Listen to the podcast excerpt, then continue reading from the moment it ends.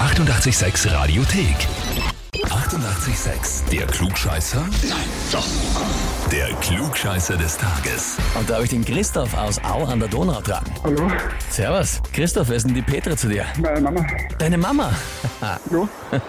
Die hat mir eine E-Mail geschrieben. Oh, oh. Ja, oh oh. Und zwar hat sie geschrieben, ich möchte den Christoph zum Klugscheißer des Tages anmelden, Ah, Okay. weil er ein ziemlich kluges Kerlchen ist, das ist ja noch sehr lieb, und gern mal ein Klugscheißer sein möchte.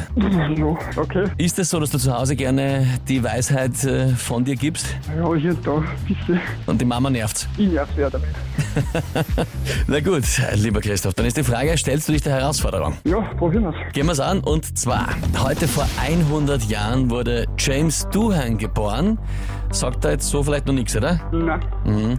Aber Star Trek, Raumschiff Enterprise kennst du schon. ja, das das schon. Ja, eben.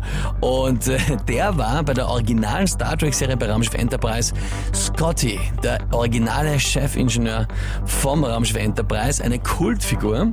Der hat nicht nur Scotty gespielt in Star Trek, sondern hat noch was anderes zu diesem ganzen Science-Fiction-Universum beigetragen. Die Frage ist, was? Antwort A. Er hat die ersten Wörter der klingonischen und vulkanischen Sprache entwickelt. Antwort B. Er hat die ersten Designs des Raumschiffs Enterprise selbst entworfen.